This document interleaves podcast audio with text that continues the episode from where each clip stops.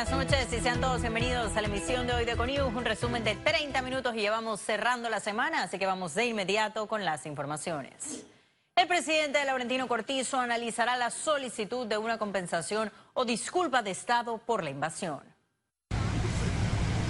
Con ofrendas florales, el órgano ejecutivo y familiares de las víctimas del 20 de diciembre de 1989 rindieron homenaje a los caídos en la operación Causa Justa que capturó al ex hombre fuerte de Panamá, Manuel Antonio Noriega. Esta invasión ha dejado una herida en nuestra sociedad, pero ya es hora de que empiece a sanar esa herida. Nadie puede negar la cantidad de muertos, heridos, desaparecidos ese 20 de diciembre.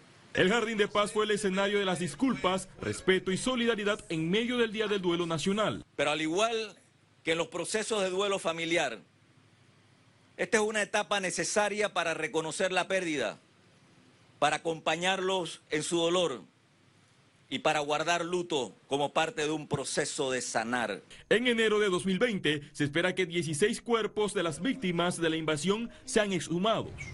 Félix Antonio Chávez, Econius. Y los familiares de las víctimas del 20 de diciembre de 1989 piden justicia por la masacre de civiles y militares tras tres décadas de luto.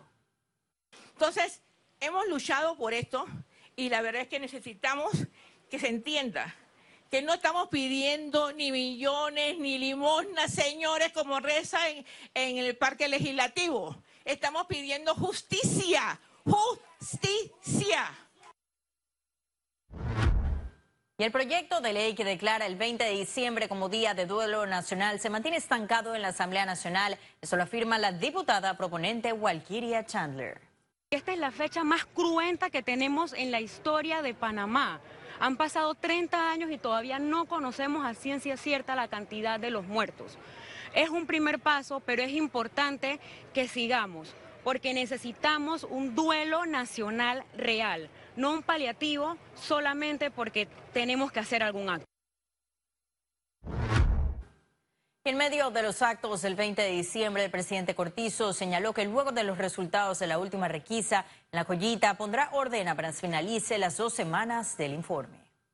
900 unidades eh, para poner orden.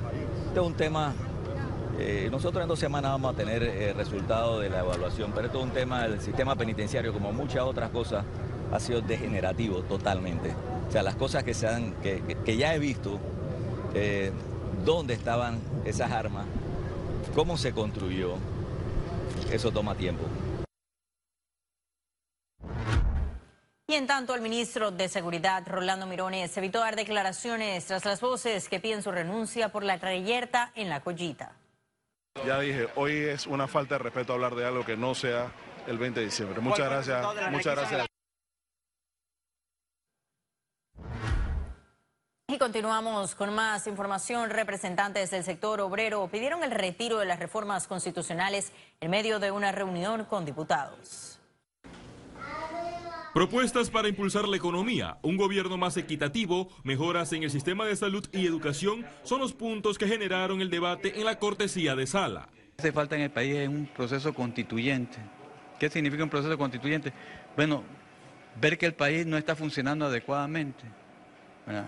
Los aspectos sociales no están funcionando. Muy importante que las reflexiones que se tienen que dar frente a los debates que se están haciendo tienen que ser profundas. Los diputados reconocen que no todo está escrito en piedra, sin embargo apuntan a continuar con la línea del Ejecutivo.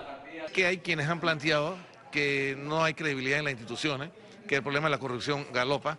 Bueno, entonces el que no quiera cambiar eso se queda con la constitución que tiene actualmente. hacer algunas modificaciones y ajustes, temas de redacción también, o esto, situaciones en particulares para poder mejorar la propuesta de reforma que va a ir pues a referéndum eh, el próximo año. La Comisión de Gobierno de la Asamblea Nacional se prepara para revelar la nueva agenda de consultas ciudadanas a partir de enero. Félix Antonio Chávez, Econius. Economía. Y el Grupo de Acción Financiera evaluará preliminarmente los avances de Panamá el 8 de enero de 2020. El superintendente de bancos, Ricardo Fernández, informó que se trata de una evaluación intermedia, eso hasta mayo de 2020, que el grupo emitirá su calificación final que determinará cómo está el país en materia financiera, riesgos y regulaciones. Panamá presentará una lista de avances en la reunión que realizarán a inicio del año. Eh, ya tenemos el tema de las, de las remesas, ¿verdad? Eh, eh, que penaliza a las remesoras ¿verdad? que operan sin licencias, que yo creo que eso es un, tema muy importante. Eh, también, también se aprobó también recientemente una ley, la ley que, tal vez hace algunos ajustes en lo que es la penalización de elevación fiscal y algunos otros temas importantes en temas del, del análisis de evaluación de riesgo y demás son cosas que están avanzando dentro del plan. en 2020 la Dirección General de Ingresos aplicará mayor tecnología a sus procesos para recibir información inmediata de los contribuyentes. A continuación le detallamos su plan de fiscalización. Adelante. La Dirección General de Ingresos avanza acciones de fiscalización contra la evasión fiscal. Queremos hacerlo de manera muy tecnológica, aprovechando los datos y también aprovechando la factura electrónica. Estamos dándole un nuevo impulso al tema de factura electrónica, pero también aprovechando lo que son las máquinas fiscales. Estas máquinas fiscales actualmente encontramos que no están transmitiendo la información. Contribuyentes adeudan 1.500 millones de dólares a la institución.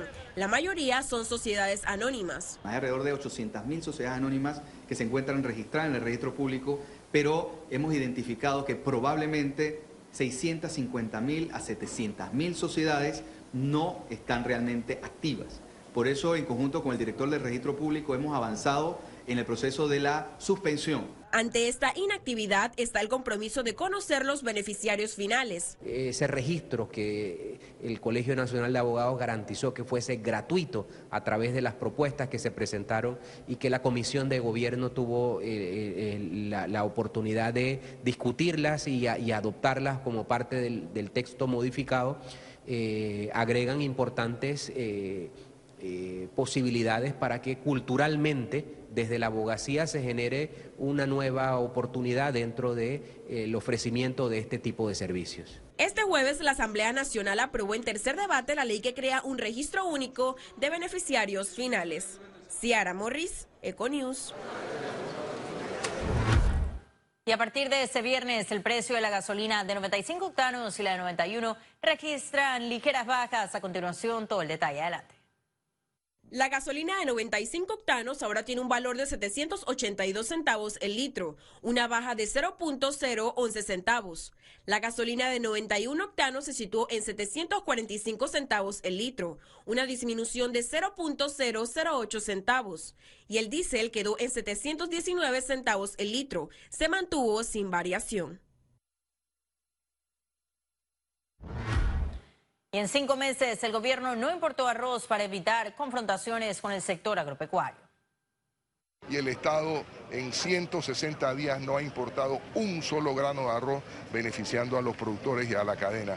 También esto, estamos eh, solicitándole a los molinos que cumplan con el compromiso que tienen de entregar 150 mil quintales a Lima para que pueda cumplir con los meses de lo que falta de diciembre enero y febrero el arroz que queremos eh, vender en las ferias libres.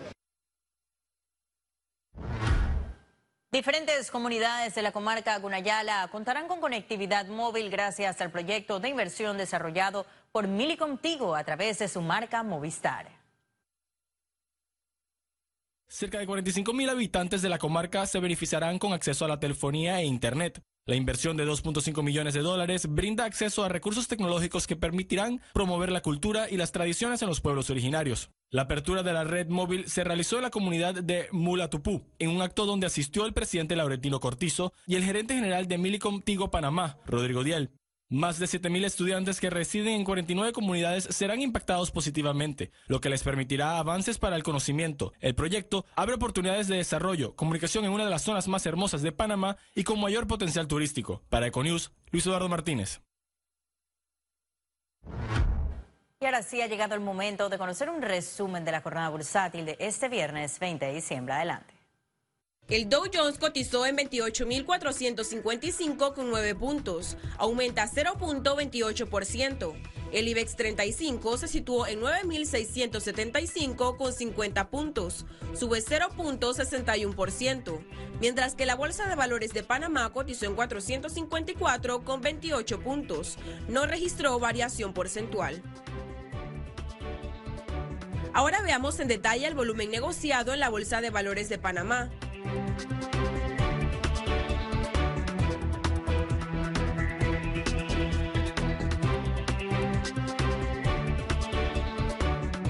Total negociado 98 millones 437 mil 19 con 36 centavos.